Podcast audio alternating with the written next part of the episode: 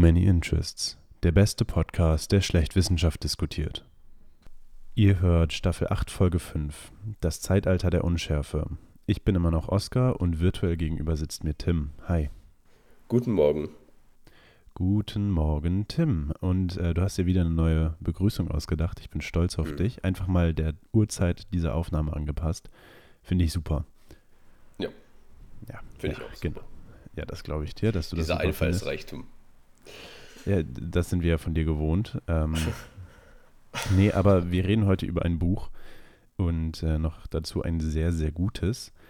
Und äh, ja, wir haben natürlich ein Buch passend zu dieser Staffel rausgesucht, Das Zeitalter der Unschärfe. Es handelt von Physikgeschichte und äh, beleuchtet so ein bisschen die, ähm, ja, die Seiten der Physik in einer Zeit, die äh, schwierig war, global politisch gesehen. ist, glaube ich, so ungefähr das harmloseste Wort, was man dafür finden kann.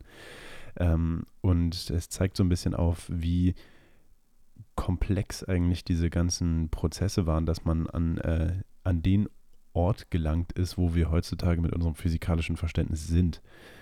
Bedeutet äh, speziell jetzt, also es handelt sich dabei um die Unschärferelation, äh, die Heisenbergsche Unschärferelation und äh, alles, was da halt dazugehört. Begonnen bei erstmal dem, der Entdeckung der Radioaktivität von äh, Marie Curie im, äh, ja, um, um, die 19, äh, um die Jahrhundertwende 1900.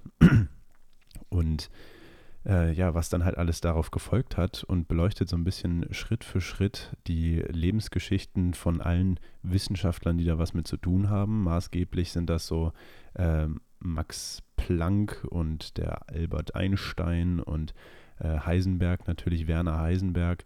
Ähm, und genau, geht dann immer in so Kapiteln mit denen ein bisschen mit, um sozusagen die äh, ja, Schaffensgeschichte der modernen Physik zu verfolgen, beziehungsweise der Physik, die eben ähm, mit der Unschärferelation und dieser ganzen Thematik äh, Quantenmechanik und Wellenteilchen, äh, Dualismus zu tun hat. Und äh, das ist ziemlich, ziemlich spannend. Es klingt sehr trist, aber ist echt extrem spannend. Und bevor ich hier jetzt alles äh, erzähle, äh, Tim, möchtest du da noch ein bisschen was beifügen oder mal erzählen, wie, wie das Buch auf dich gewirkt hat? So erster Eindruck bis hin zu, wie es dann letztendlich für dich war. Ja, sehr gerne. Also, als du mit dem Buch um die Ecke gekommen bist und gemeint hast, ja, das, das machen wir jetzt, lies das mal, dachte ich mir, boah, Zeitalter der Unschärfe, das ist bestimmt extrem langweilig und trocken. Aber ist es tatsächlich überhaupt nicht. Also man kann das sehr gut lesen, wenn es jemand lesen möchte. Ähm, das hast du, glaube ich, noch nicht gesagt. Das ist von Tobias Hürter und ähm, kostet ungefähr 25 Euro, hat so knapp 400 Seiten, also das ist durchaus lesbar. Ich habe es mir jetzt bei Audible angehört, aber das ist jetzt kein 1000 Seiten Wälzer. Und der deckt quasi so diese, diese, sag ich mal, Jahre zwischen 1895, glaube ich, so und 1945 ungefähr ab, kann man, denke ich, sagen. Mhm.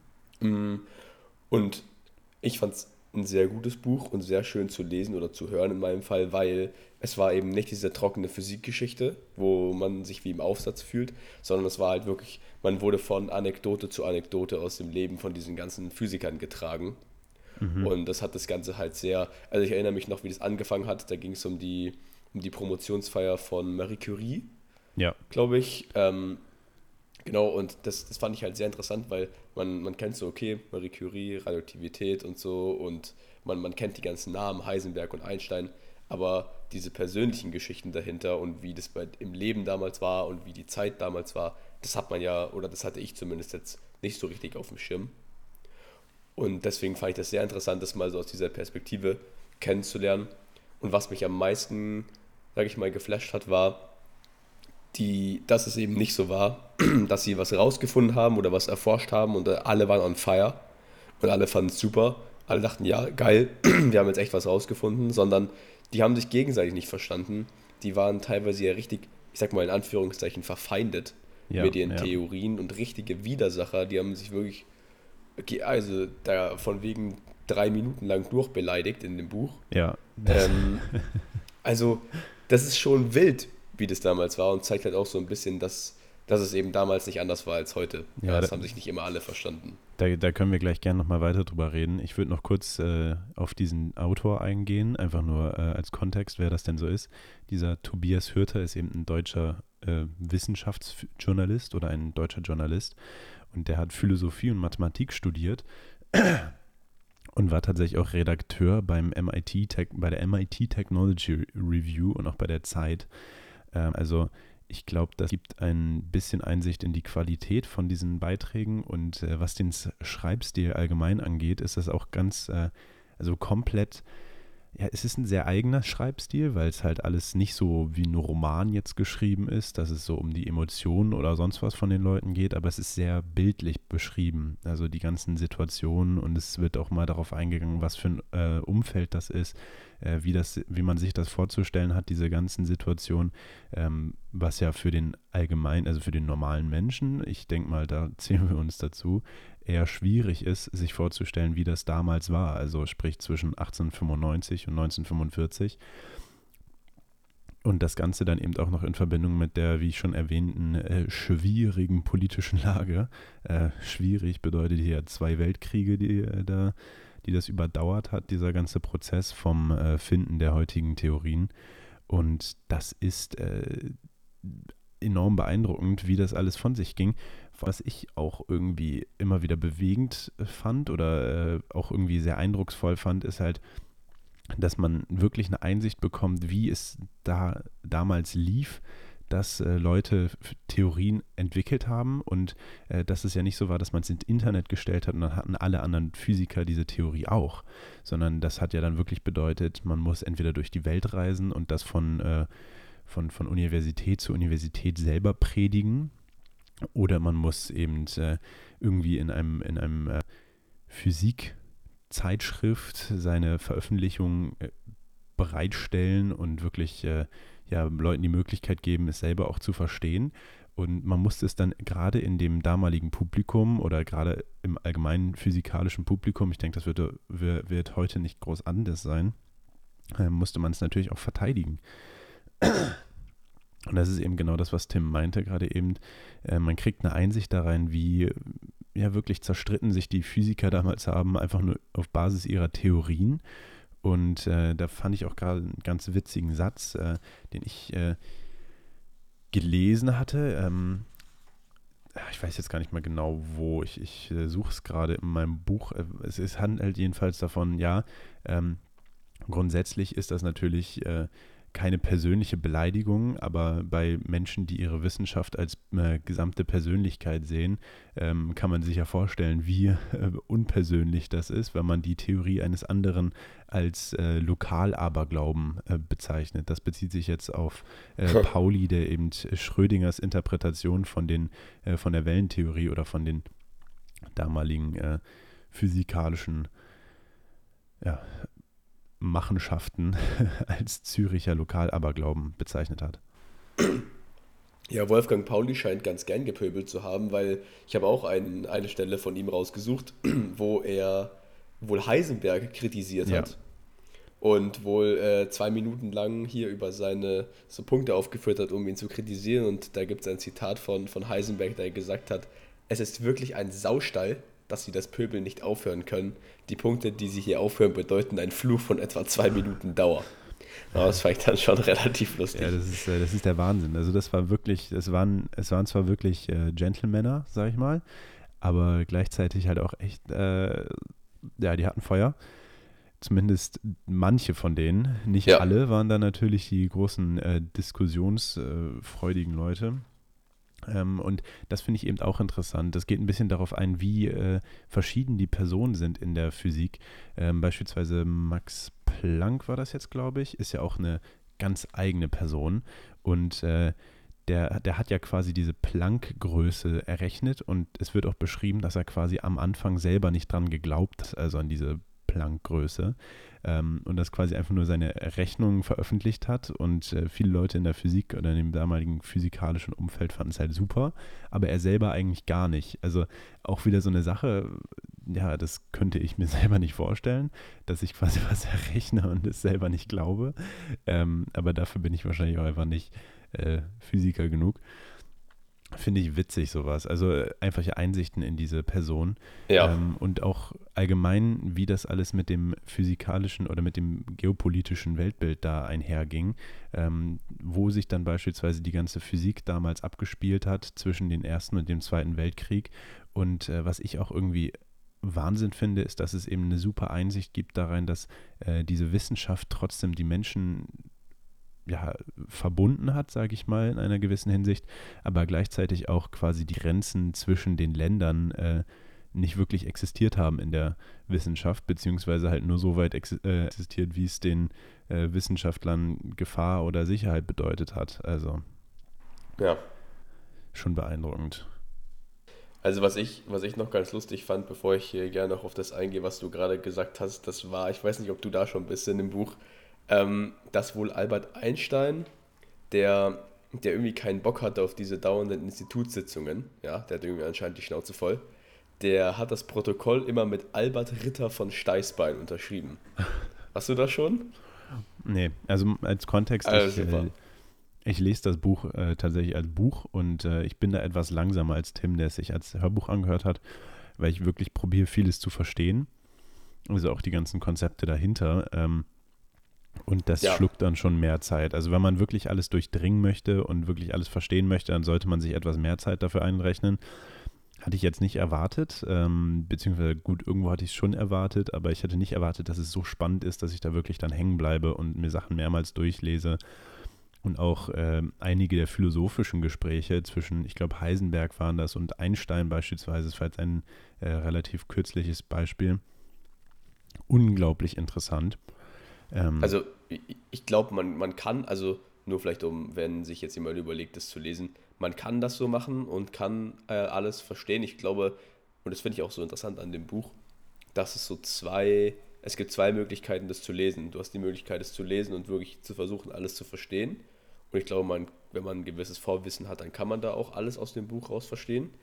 Aber du kannst das Buch auch lesen, ohne dass du irgendwelchen Plan hast, also einfach als Laie und dann verstehst du vielleicht manche Sachen nicht und überspringst die halt dann quasi einfach. Du liest die, aber du verstehst sie nicht zu 100%, aber du kannst trotzdem Spaß dran haben. Und, und ja. es ist trotzdem cool, das zu lesen. Das fand ich eigentlich ganz cool, deswegen war ich auch ein bisschen schneller durch. Ich habe jetzt nicht zurückgespult. ähm, aber es erklärt halt einfach wirklich so die, ja, einfach so interessante ja, physikalische Konzepte, wie eben Heisenbergsche Unschärferelation oder so, die man ganz oft hört aber die halt total schwer, sag ich mal, einfach zu erklären sind. Und das ja. finde ich jetzt schon wirklich super in dem Buch. Ja, genau. Also ähm, ich würde einen kurzen, äh, kurzen Auszug auch mal vorlesen, einfach, dass man eine Einsicht sieht, wie das so zum Teil beschrieben wurde und äh, wie interessant diese ganzen persönlichen Sachen da hin und her gingen. Also ähm, es ist äh, Besuch bei den Halbgöttern heißt das Kapitel. Und es ist Berlin im April 1926. Vom Olymp der Physik aus beobachten Albert Einstein und Max Planck die Szenerie. Einstein geht auf die 50 zu, Planck auf die 70. Beide genießen den Status von Halbgöttern. Wenn es ihnen gef äh, gefällt, bieten, bitten sie die jungen Helden der Physik zu sich, um sich über deren Abenteuer berichten zu lassen. Nun hat Werner Heisenberg, 24, die Ehre, in der Hochbu Hochburg der Physik, wie er Berlin nennt, über seine jüngsten Taten vortragen zu dürfen. Also wirklich so eine, so eine ganz äh, wilde Einsicht. Ach genau, es geht dann sogar noch weiter. Äußerlich ist Heisenberg noch immer der Jüngling, der vor vier Jahren mit Bohr über den Hainberg wanderte und zwischen Schüchternheit und Forschheit schwankte. Noch immer ringt er mit diesen seltsamen Quanten, doch er schwankt weniger. Er war es, der die Quantenmechanik entdeckte, nicht Planck, nicht Einstein. Die Theorie ist seine Schöpfung. Also wirklich so ein bisschen äh, auch, dass, dass quasi hm, Einstein und Planck dort als Halbgötter beschrieben werden, das finde ich ja super witzig. Also irgendwie, dass die auch damals schon so einen, so einen super hohen Status erlangt haben. Und äh, was ich noch witziger daran finde, ist, dass Einstein in dem Buch äh, zumindest zunehmend dann immer so ein bisschen wie ein verbitterter alter Mann dargestellt wird, weil der einfach ganz viele Theorien überhaupt gar nicht geglaubt hat. Beispielsweise auch die ganze Quantenmechanik von äh, Heisenberg, die der sich da errechnet hat, ähm, hat Einstein anfangs überhaupt gar nicht geglaubt und auch wirklich erbittert mit dem darüber diskutiert. Äh, das folgt dann auch noch in dem Kapitel, war das, glaube ich. äh, auf jeden Fall sehr lesenswert und echt interessant, äh, wie sich die ganzen großen Köpfe der Zeit damals aneinander gingen ähm, und das wirklich auf verschiedenste Arten versucht haben zu hinterfragen und zu ähm, entkräften, wo es dann zum Teil echt wirklich sehr äh, ja, elementar wird, die, die Diskussion, also wirklich von der Physik dann auch in die Philosophie abweichen, äh, mit einer der Gründe, warum wir ja auch über äh, Philosophie in Wissenschaften oder vor allem Physik gesprochen haben. In unserer letzten Staffel war das, äh, die Staffel zur Philosophie. Ähm, ja, genau. Ich finde ich find das einfach irgendwie beeindruckend. Auch die, diese Darstellung von den Leuten, dass man sich das nicht einfach nur alle, alle Physiker damals waren so Götter aus heutiger Sicht, finde ich zumindest, beziehungsweise so Wissenschaftsgötter. Ob man das jetzt allgemein als Gott bezeichnen kann, ist natürlich eine Frage. Ähm, aber es waren halt auch irgendwo normale Menschen, beziehungsweise die haben ja auch alle so einen Wandel durchgelebt und waren ja auch nicht alle gleich alt oder gleich erfahren oder aus dem gleichen Hintergrund. Es waren halt alles irgendwie Physiker, aber sind auch alle irgendwie anders daran gegangen. Ja, also das fand ich auch total interessant. Du hast es ja vorhin gesagt, Heisenberg noch äh, Flotte 25, 26 oder so und äh, Max Planck schon 70 und Einstein 50 und so. Und das ist ja auch interessant, alles irgendwie deutsche Physiker aus unterschiedlichen Ecken, alle irgendwie zusammengekommen und dass die alle miteinander Kontakt hatten, ist einfach so, ja, das ist einfach so krass, finde ich. Und dazu einfach, dass sie, sag ich mal, alle zu dieser einen Zeit gelebt haben und ich weiß nicht, ob ich schon Sachen sagen kann, die jetzt ein bisschen später im Buch sind, ohne dir das ja, wegzuspoilern. Ähm, es ist ja so, dass, sag ich mal, mit 1933, also ich, ich sag's mal so, wie es im Buch auch steht, wurde quasi dieses das ist ja auch interessant, so eine Hassliebe, ja. ist eigentlich so ein die sind alle so ein bisschen zerstritten, aber am Ende gehen sie alle in dieselbe Richtung und, und haben auch immer viel zu, zu diskutieren und zu sprechen. So, aber ab 1933 ungefähr wurde das dann, Zitat, von der Gewalt des deutschen Faschismus zerrissen und damit in seiner produktiven Kraft zerstört.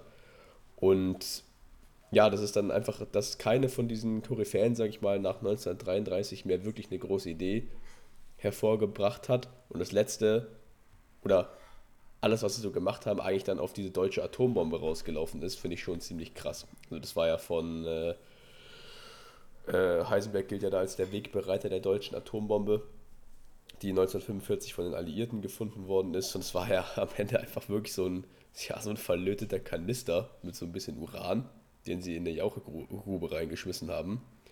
Ähm, ja, finde ich dann schon ein bisschen trauriges Ende, dass dann so eine, so eine Hochzeit, sage ich mal, auch mit so Leuten wie Albert Einstein die etwas vor, also hervorgebracht haben, was wir heute immer wieder bestätigen und was ja das Bild und den Stand der Physik von heute ja maßgeblich prägt, dass das dann so zu Ende gegangen ist. Ja, absolut, absolut. Aber es ist irgendwie auch gleichzeitig beeindruckend äh, zu sehen, wie es eben dazu kam überhaupt erstmal. Also ja, ja, diese ganze ja diese ganze Hochzeit davor und dann diese diese wilden Zeiten.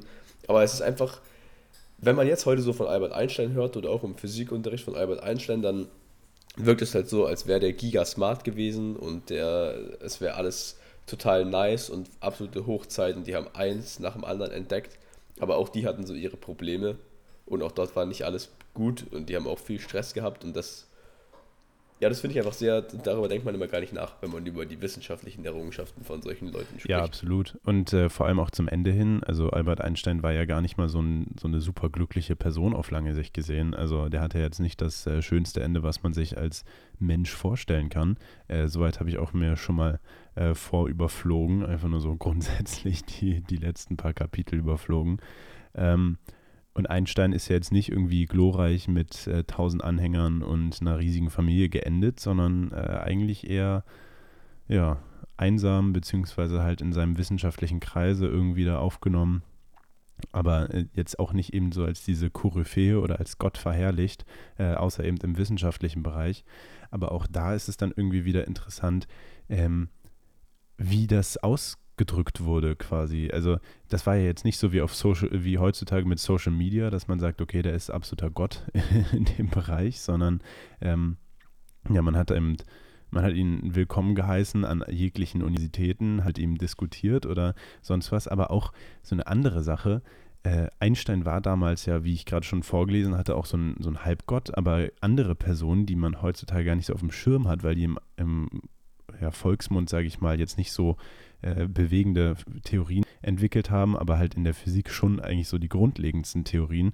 Ähm, beispielsweise Max Planck, gut, den kennt man vielleicht noch, äh, aber einige Leute, die man wirklich gar nicht so gut kennt, die werden dort eben auch thematisiert und vorgestellt und äh, da wird gezeigt, wie viele Leute da eigentlich mit rumgebastelt haben an all den Theorien, die, auf denen wir uns heute ja, basieren und auf die wir uns heute stützen. Und Einstein ist da gar nicht so das Herzstück. Also es ist jetzt nicht so, dass alles sich um Einstein gewickelt äh, gedreht hat, sondern der hat halt irgendwie echt mächtige Theorien entwickelt und hatte dadurch einen riesen hohen äh, Status und hat halt auch immer echt gut ähm, ja, Dinge hinterfragt und äh, sonst was. Aber es war jetzt nicht so, dass quasi die ganzen Theorien nur von ihm kamen. Das ist äh, ja. Ja, ich ich, denke, das kann man vielleicht so ein bisschen ganz entfernt vergleichen mit den mit, mit solchen Leuten aus unserer Zeit, wie sage ich jetzt mal, einem Steve Jobs und Jeff Bezos und Bill Gates, die jetzt vielleicht nicht in der Physik so krass waren, aber die halt auch einfach Menschheit prägende, sage ich mal, Produkte oder Erfindungen auf den Markt gebracht haben, würde ich, kann man es schon bezeichnen, ja. denke ich mal. Ähm, wo es so ist, ja, die, die sind jetzt auch keine Halbgötter, aber die werden auf jeden Fall, sage ich mal, die sind schon angesehen, mehr oder weniger. Ja. Aber wenn ich jetzt in 30, 40, 50, 60 Jahren darauf zurückgucke, dann äh, werden die wenigsten Leute werden sagen, ja, äh, Bill Gates hat sich von seiner Frau scheiden lassen, aber die meisten werden sagen, Bill Gates hat Microsoft gegründet. Ja. Oder Und genauso wird niemand sagen, Jeff Bezos hat sich von seiner Frau scheiden lassen, sondern Jeff Bezos hat fucking Amazon gegründet. Ja. Ja. Genau, oder eben Steve Jobs hat das iPhone erfunden und nicht äh, Steve ja. Jobs äh, eine ganze Krebs und sowas und Drogen und sonst was. Ne?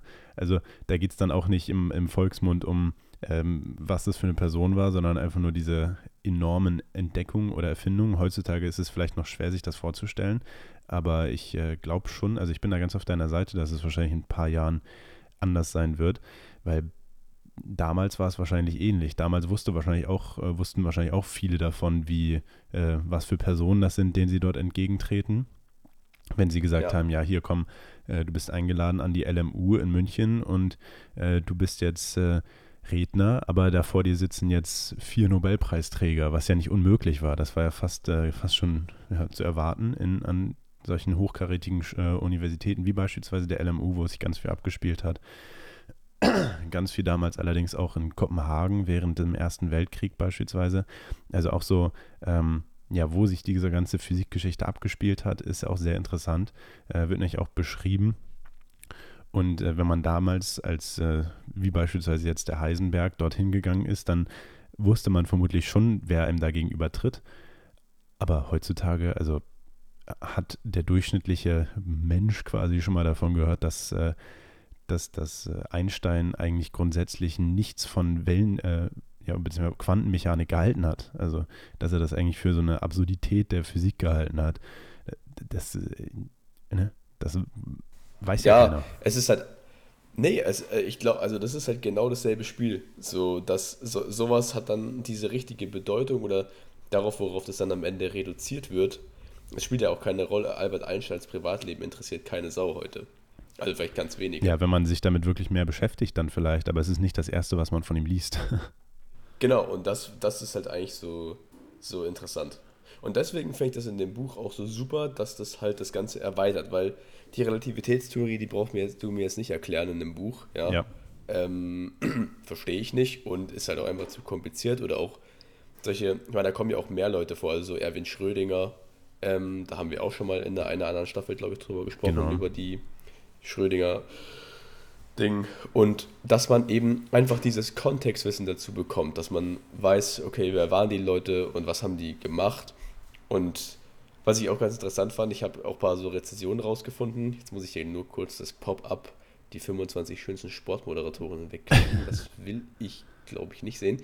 Ähm, wo sie so ein bisschen, das fand ich auch ganz lustig, da haben sie kritisiert, dass manche solche Gleichungen, also es ist ein bisschen Mathe-Kram drin, wahrscheinlich in deinem, in deinem Buch mehr als in meinem Hörbuch, ähm, dass, dass manche Gleichungen eben sehr also wie zum Beispiel Schrödingers Gleichungen wurden, wurden nicht so richtig erklärt, wurden einfach gesagt, ja, die sind super, glaub mir das. Ja, ja. Das, das, stimmt. Und andere Gleichungen wurden, äh, steht hier, wurden sehr präsentiert und aufgeschrieben und sind so vollkommen wie eine vom Himmel gefallene Marmorstatue, also vermutlich nicht so vollkommen, ja.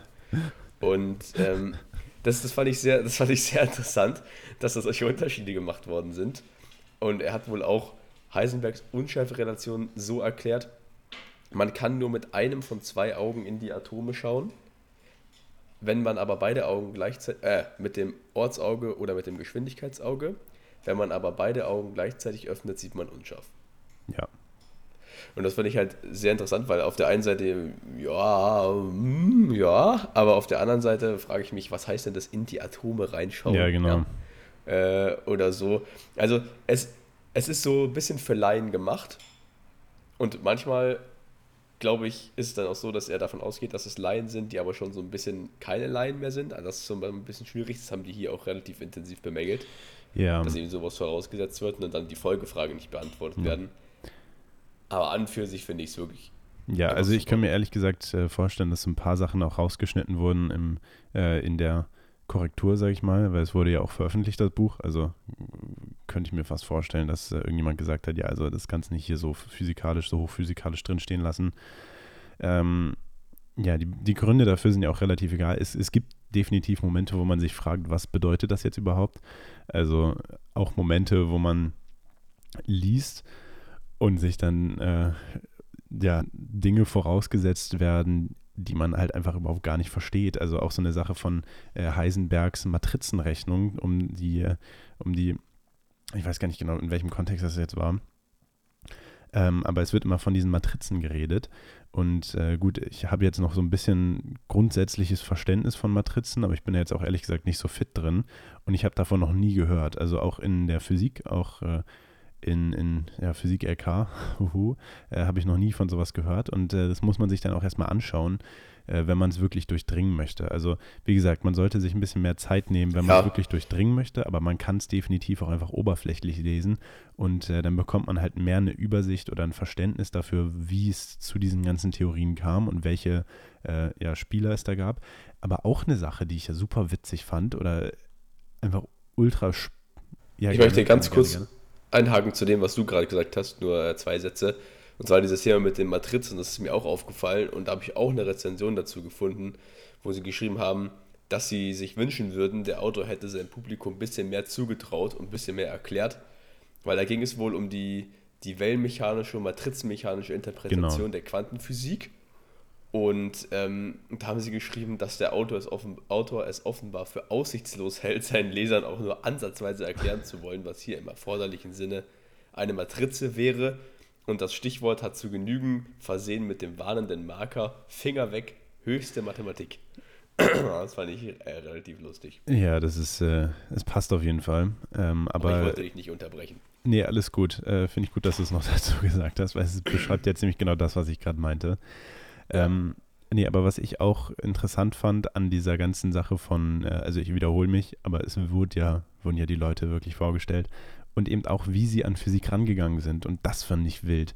Ähm, weil man sich sonst eigentlich, also ich, ich muss zugeben, ich habe es mir so vorgestellt, äh, obwohl ich selber auch ein bisschen Physik interessiert bin, dass da immer irgendwelche Typen halt in ihren äh, Kitteln oder in ihren Anzügen, weißt du, damals waren es ja immer diese schönen Leinenanzüge, ähm, in irgendeinem Hörsaal rumsaßen oder in ihrem Büro rumsaßen und Sachen aufgeschrieben haben oder sie äh, notiert haben und sich Sachen aufgezeichnet haben und sowas alles. Also ich glaube, jeder hat so ein bisschen dieses Bild auch vor Augen von so einem, äh, ja, am besten noch mit fettem Schnauzer und einer Brille, ähm, von diesem Physiker, diesem klassischen Physiker.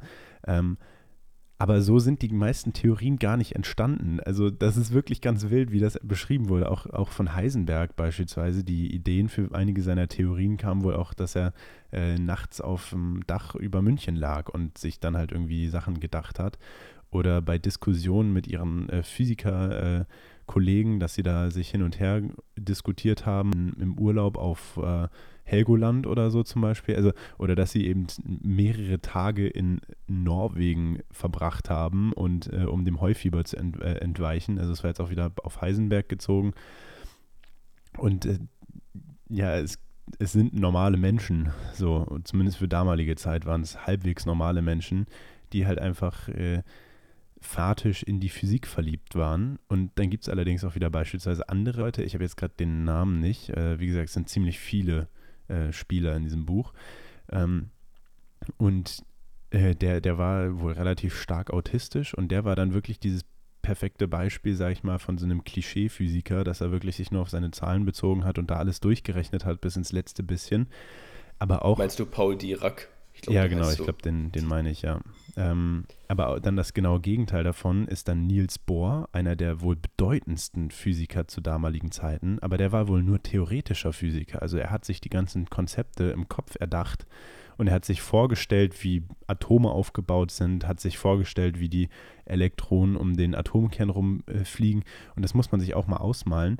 Das waren Zeiten, wo dieses Verständnis von unserer Welt um uns herum überhaupt gar nicht existiert haben. Also das, was sie sich da gedacht haben, waren sie die ersten Leute, die sich überhaupt sowas probiert haben äh, vorzustellen und zu erdenken. Und dann hat man da ganz viele ja, Dinge, die passiert und getestet äh, sind. Und wie macht man das jetzt alles irgendwie äh, passend? Und der Niels Bohr beispielsweise, wie gesagt, der hat äh, sich mehr nur gedacht, also mehr theoretisch gearbeitet als tatsächlich äh, ja, mathematisch. Und dann gab es auch tatsächlich so eine, so eine etwas äh, einen Bruch in der in dieser Physikerschaft an Leuten, die es halt wirklich äh, probiert haben, also die Experimentierfreudigen und auch die Theoretiker, die dann eigentlich eher aus der Mathematik kamen und das alles irgendwie miteinander verbunden haben. Und äh, viele Physiker in der damaligen Zeit haben sich beispielsweise auch sehr vor der Mathematik gescheut. Also das verstehe ich. Da steckt äh, viel mehr einfach nur Gedankengut hinter oder Nachdenkerei, als ja, wie beispielsweise in der, in der Schule, wo man wirklich eigentlich nur gesagt bekommt, ja, du musst es halt ausrechnen können, aber es steckt halt mehr dahinter und es wurde auch anders entwickelt. Also äh, das fand ich persönlich sehr interessant und auch irgendwie echt motivierend, äh, mich wieder mehr mit der ganzen Thematik zu beschäftigen, ähm, weil es halt einfach äh, ja spannend ist. Also auch, auch spannend zu sehen, dass es eben nicht nur diese Mathematik in der Physik gibt, sondern eben auch dieses ganze Verständnis von dem, was dahinter steckt. Und äh, dass eben auch aufgezeigt wurde, ja, so war es eben auch schon von Anfang an. So wurden die größten Dinge äh, entdeckt. Also es war nicht immer so, dass äh, ja alles, alles äh, alles direkt durchgerechnet ja. wurde quasi.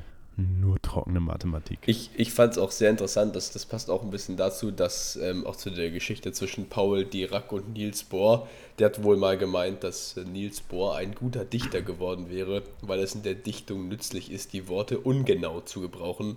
Ich glaube, das ist ein relativ großer Front in der Physik, wenn du ungenau bist. Und ähm, ja. das fand ich sehr interessant, wie so diese privaten, sage ich mal, Animositäten, ja, dass die sich immer gegenseitig gestichelt haben und geärgert haben, dass das äh, die auch auf den richtigen Weg gebracht hat. Also viele von den Sachen, mhm. die sie rausgefunden haben oder die sie erforscht haben, die sind halt auch dadurch rausgekommen, weil die sich gegenseitig geärgert haben und äh, ihre Widersacher, sage ich mal, immer wieder übertrumpfen wollten. Und äh, das hat die auch so ein bisschen angestachelt, einfach dann in wirklich tiefer reinzugehen und, und ihre Theorien auszuarbeiten und zu belegen, um eben zu zeigen, dass sie recht haben. Und wenn jetzt alle beste Freunde gewesen wären, dann wäre das vielleicht in, so in der Form nicht gekommen. Also ich, ich finde es sehr interessant, dass es halt nicht so war, die saßen alle in der Uni und sind jeden Tag um 8 gekommen, haben geforscht und dann war es fertig, sondern diese ganzen Sachen sind halt entstanden durch dieses sehr interessante Konstrukt von verschiedensten, teilweise, wie ich finde, sehr wilden Persönlichkeiten, ähm, die ja. wildeste Ansichten hatten, völlig unterschiedlich, wo ich mir mal an manchen Stellen gefragt habe, wie können so viele Menschen dieselben Dinge so unterschiedlich sehen und wie kann am Ende trotzdem ja. ein, ein ganzes Bild rauskommen, was, sage ich mal, relativ wenig Risse hat. Also klar, viele Sachen verstehen wir nicht und das fand ich auch das Krasseste, das muss ich noch ganz kurz sagen, das ist die haben sich gegenseitig nicht verstanden. Da waren Theorien, die standen sich komplett gegenüber. Wenn ich mir jetzt, wie du gesagt hast, Albert Einstein denkt, die Wellentheorie ist ein absoluter, äh, ja, das ist ein absoluter Unsinn der Physik. Mhm. Und wie das dann am Ende aber trotzdem zusammenpasst mit dem, was er rausgefunden hat und diese ganzen Dinge trotzdem irgendwie zusammen funktionieren, das finde ich, find ich Wahnsinn. Das ist am Ende ja, ein Bild. Oder dass das Beispiel Genau, oder dass er es beispielsweise auch bis zum Ende konsequent abgelehnt hat. Auch nicht mal, weil er irgendwie nicht den Grips hatte. Also das kann man ja nicht behaupten, dass Einstein nicht schlau genug gewesen wäre, um es zu verstehen, sondern dass er es einfach grundsätzlich gelehnt hat. Gut, und natürlich alle Details, warum er es abgelehnt hat, äh, werden es nicht erläutert. Aber ähm, es hat halt mit einigen seiner Grundüberzeugungen nicht übereingestimmt. So. Und äh, das geht halt auch aus einigen Diskussionen mit beispielsweise Heisenberg hervor, ähm, der ja diese Quantenmechanik äh, entwickelt hat. Und das ist auch wieder witzig, wie dann manche Sachen so äh, beschrieben werden. Also dann, äh, ich glaube, es war auch Heisenberg, der dann ja einfach die, äh, die Quantenmechanik einfach die Quantenmechanik genannt hat. Nicht irgendwie so eine Interpretation der Quantenmechanik. Er hat es einfach die Quantenmechanik genannt, was ja irgendwie auch schon wieder witzig ist. Also finde ich persönlich, ja, dass er einfach das Selbstbewusstsein hatte zu meinen, ja, hier, ich habe es äh, übrigens herausgefunden. genau, ich hab's. Ja. Äh, ich bin's. Und ähm, ja, das ist irgendwie, also das gibt so eine Einsicht da rein, dass es auch alles nur Menschen waren dahinter. Ähm, und dass es eben trotzdem wahnsinnig spannend ist. Und ich fand auch irgendwie diese ganzen äh, Einblicke in deren, ich sag mal, Lehralltag und deren Prozesse, wie die auf diese Ideen gekommen sind, irgendwie bewegend. Also das habe ich ja vorhin schon einmal gesagt. Aber die Einsicht da rein, wie diese Menschen damals gelebt haben und vor allem wie die Physiker damals gelebt haben, ist ja irgendwie bewegend, vor allem wenn man betrachtet, wie krass sich das zur heutigen Zeit unterscheidet. Speziell meine ich damit, äh, wie ruhig die quasi ihr Leben gelebt haben oder wie ruhig sie zum Teil in, in, äh, auf Theorien kamen, wo die dann ja wirklich wochenlang einfach nur im Urlaub waren und im Urlaub hieß dann da wirklich Wandern durch die Walachuten und äh, quasi mit keinem Menschen Wort geredet haben, sondern einfach nur ihre Zeit im Kopf verbracht haben. Und heutzutage ist es ja undenkbar. Also heutzutage hat man ja zumindest irgendwie ein Handy dabei, ein Laptop dabei, ist überall immer auf alles ange angebunden. Aber damals hieß es ja wirklich, du warst abgeschnitten und hast einfach nur für dich gelebt. So. Und äh, du warst für dich wandern, du warst nur für dich da unterwegs und hattest dann halt auch wirklich ein ganz andere Ansicht auf so viele Dinge, vor allem wenn jetzt in deinem Fachbereich irgendwie neue Entdeckungen kamen, dann wurdest du davon ja nicht beeinflusst, weil du hast es ja nicht mitbekommen, ganz simpel, bis du dann aus deinem Urlaub zurückkamst oder bis du dann äh, dir mal eine Fachzeitschrift angeschaut hast oder halt an eine, ähm, mit einem anderen Physiker geredet oder an einem Vortrag teilgenommen. Und irgendwie finde ich diese Vorstellung einfach äh, absurd. Also, also gleichzeitig absurd, aber auch irgendwie ja. äh, fast schon aber inspirierend, weil ich es irgendwie gerne mal erleben würde, wie es ist, wirklich so ein, eine Woche einfach nichts oder so und dann wie viel Platz man im Kopf hat, sich über solche grundlegenden physikalischen Sachen, gut, es müssen nicht alles physikalisch sein, ne, man, aber was da ja. quasi auf einen wartet. Also, ähm, also ich glaube auch, dass das einen Beitrag dazu geleistet hat, dass es so ist, wie es ist, weil wenn sie ständig und immer alles gleich mitbekommen hätten, was die anderen machen würden, so wie jetzt bei uns, sage ich mal heute. Ich meine, wenn du heute Wissenschaft betreibst, also ich bin jetzt kein, äh, kein Experte, aber soweit ich weiß, musst du, wenn du an der Uni bist, schon regelmäßig was an Papern rausbringen. Mhm. Sonst äh, kriegst du halt ein Problem mit, dein, mit deinen Forschungsmitteln. Aber ähm, damals war das ja dann, also damals hatten die halt diese Zeit, um das zu machen. Und ich weiß nicht, ob du, es gibt, es gab mal so eine Netflix-Doku über Bill Gates. Also ich bin jetzt kein äh, Bill Gates-Fanboy, äh, man kann das auch glauben oder nicht und davon halten, was man will, aber äh, ich fand einfach das Konzept interessant, was er erzählt hat, dass er wohl äh, zwei, dreimal im Jahr für irgendwie zwei Wochen am Stück oder für mindestens zwei Wochen am Stück nur mit so einer Tüte mit, mit Büchern, die er gerne lesen will, nach, nach Washington, also nicht DC, sondern den Bundesstaat. In irgendeinen so ganz verlassenen Wald- und See-Ecke quasi hinfliegt und sich dort in ein Haus setzt. Und in diesem Haus gibt es äh, nichts, außer also so eine kleine Hütte direkt am See, gibt es ein Bett, Küche und so, mehr nicht. Ohne Handy, ohne Internet, ohne alles. Und dann liest er einfach zwei Wochen nur diese Bücher und konzentriert sich nur auf die Sachen, die halt da passieren und ist von allem anderen abgeschnitten und kommt halt dann mit, mit vielen neuen Sachen zurück.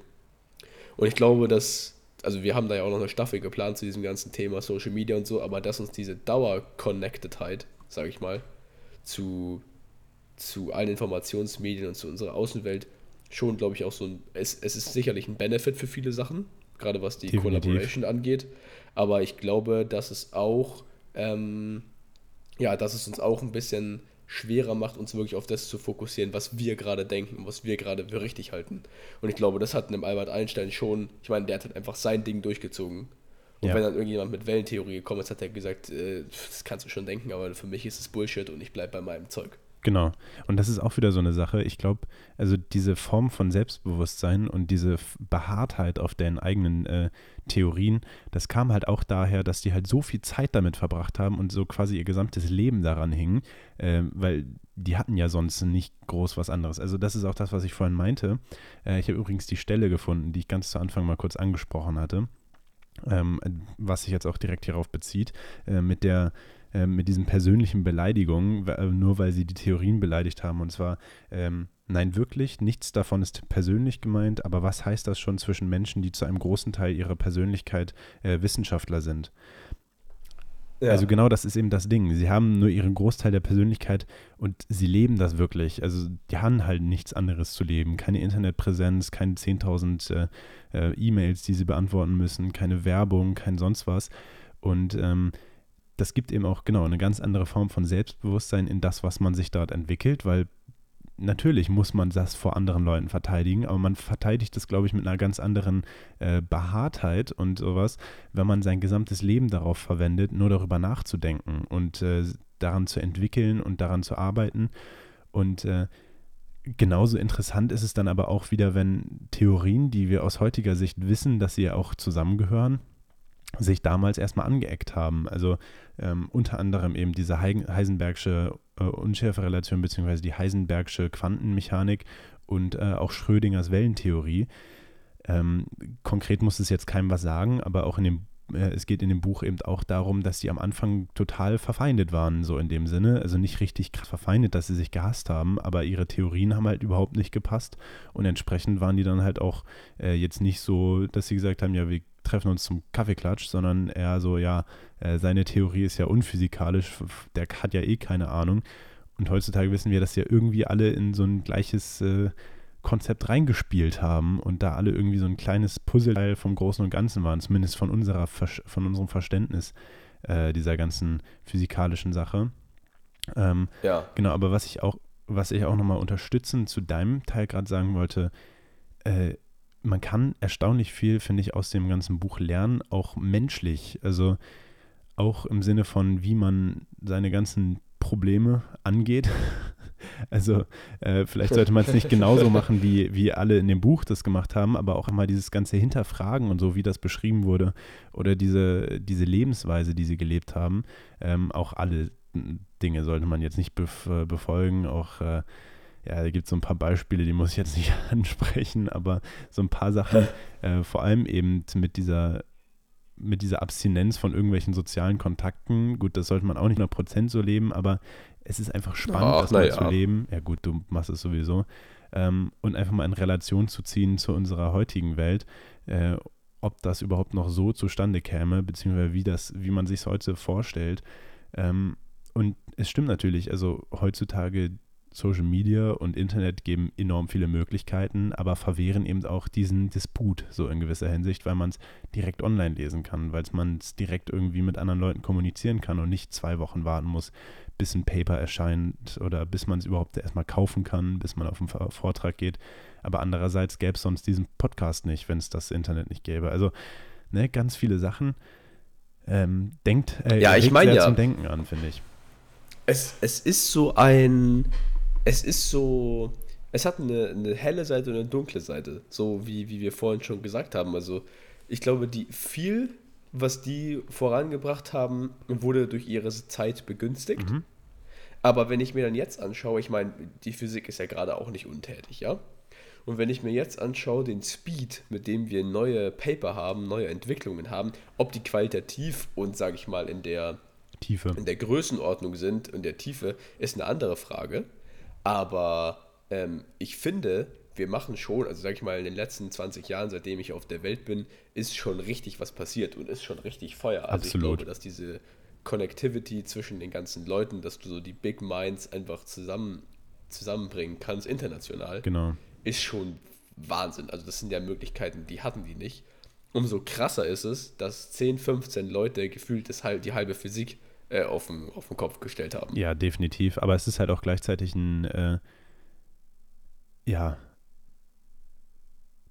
es ist einfach irgendwie wie beeindruckend, äh, wie viel heutzutage noch passiert. Aber gleichzeitig, äh, ja gut, verstehen wir als normale Menschen davon nicht viel. Wo ich mich dann aber auch wieder frage, hat der normale Mensch damals irgendwas davon mitbekommen? Ich glaube nämlich nicht. Also wenn damals nicht irgendwie an den Unis unterwegs warst oder so, hast du, glaube ich, wenig von den physikalischen Neuheiten mitbekommen, weil es stand ja nicht im Internet und es stand ja auch wenig in irgendwelchen normalen Zeitschriften, sondern eher in den äh, ja, Fachzeitschriften halt. Und auch wieder, auch wieder Ja, so eine Sache. Ne? Heutzutage bekommt man ja als normaler Mensch zumindest irgendwelche Nobelpreise oder so mit, die man dann heutzutage halt wahrscheinlich noch weniger versteht als die Physik, die damals entwickelt wurde. Was allerdings halt auch äh, Ja. ein bisschen dem zu verschulden ist, wo wir mittlerweile physikalisch sind. Haben wir auch schon mal drüber geredet. Äh, ich glaube, es war Staffel 1, Folge 5, ähm, wo wir über Stephen Hawkins letztes Paper geredet haben und Ja. ein bisschen auch darüber dann gesprochen haben, also ein bisschen abgewichen sind von dem ganzen Thema und dann darüber gesprochen haben, äh, wo wir überhaupt schon sind. Also das ist echt beeindruckend. Ich, ich finde vor allem, ähm, also heute ist es ja, sag ich mal, das Wissen wird ja auch aufbereitet. Also sag ich mal, wenn du jetzt ein schweres Paper hast, ich kann immer nur wieder empfehlen, also Harald Lesch, ja, Terra, Terra X, äh, es hört sich immer so Allmann-mäßig an, aber das ist der wirklich ist gute, gute Qualität.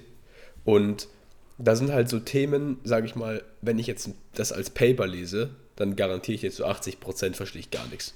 Lese ich, verstehe ich nicht, kann ich direkt in den Müll Ja. schmeißen.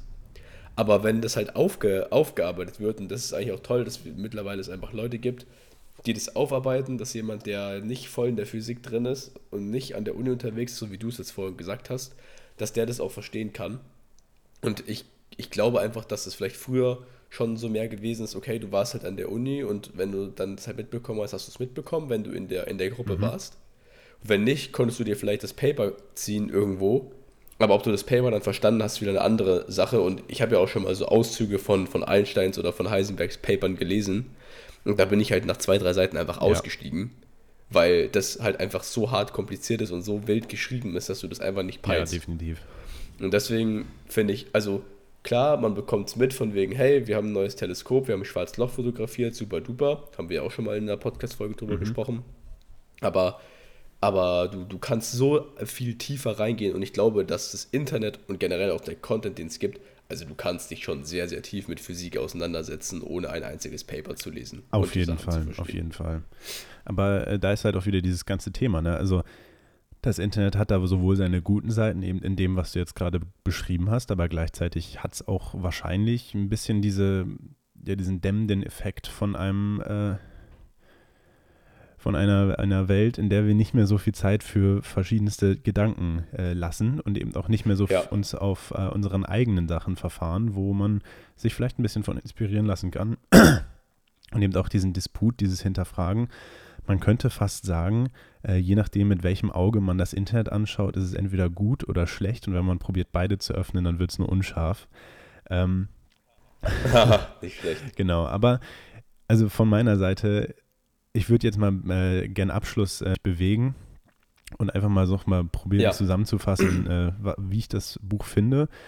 Ähm, und ja, meine Empfehlung aussprechen, weil das Buch ist einfach nur grandios. Es ist eine super Einsicht in die damalige Zeit, in die verschiedenen Player dieser äh, wissenschaftlichen Geschichte und eben auch gleichzeitig so ein bisschen äh, eine andere Seite von den damaligen Zeiten zu zeigen, weil das darf man auch nicht vergessen. Es waren echt heftige Zeiten. Ähm, und man sieht eben trotzdem, irgendwo ging die Welt anders weiter. Also nicht überall war nur Krieg, wie man es auch gerade in Deutschland äh, ja in Geschichtsunterrichten mitbekommt, was ja auch gut ist, aber auch mal eine andere Seite zu sehen. Wie ging es in der Wissenschaft? Äh, da waren tatsächlich noch Freunde auf der Welt, da waren tatsächlich auch Freunde aus Deutschland und äh, den anderen Ländern, die sich dann eben in äh, friedlichen Disputen bekämpft haben, böse gesagt. Und äh, das waren eben auch alles Charaktere, das waren alles äh, einfach nur Menschen. Und da ging es auch nicht einfach nur super auf super, sondern da ging es auch hoch, tief und äh, mal links, rechts oder eben unscharf und Welle oder Teilchen. Und ich werde das Buch auf jeden Fall noch weiterlesen, ähm, weil ich es grandios finde. Wie gesagt, ich bin noch nicht ganz durch, aber ich werde äh, mich da zäh äh, Stück für Stück durchschlagen, äh, um probieren, so viel wie möglich zu verstehen. Äh, und ich kann es wirklich jedem empfehlen, sei es nur als äh, Lektüre, um eine Einsicht zu bekommen oder auch wirklich tiefer in die Themen reinzugehen und ein bisschen zu sehen, was da alles hintersteckt und was dazugehört. Ähm, genau, aber von meiner Seite lest es auf jeden Fall, schaut es euch an und äh, genau, von meiner Seite guten Morgen, guten Mittag, guten Abend, guten Appetit und ciao, ciao. Also ich kann mich da eigentlich äh, nur anschließen. Also wenn, wenn ich was zu sagen hätte, dann würden alle Kinder im Physikunterricht dieses Buch lesen. Ähm, es ist einfach eine super Möglichkeit, sage ich mal, um an dieser naturwissenschaftlichen Revolution ähm, teilzuhaben, auch wenn man nicht vollends versteht, was in der Physik passiert und wenn man vielleicht nicht dieses tiefe Wissen hat. Ähm, und man, man lernt halt wirklich sehr viel über, über diese ganzen Charaktere. Also in dem Sinne, ähm, lest das Buch oder hört es euch an. Das ist auf Audible durchaus hörbar. Und ähm, dann auch von meiner Seite vielen Dank fürs Zuhören. Bis zur nächsten Staffel äh, und ciao, ciao.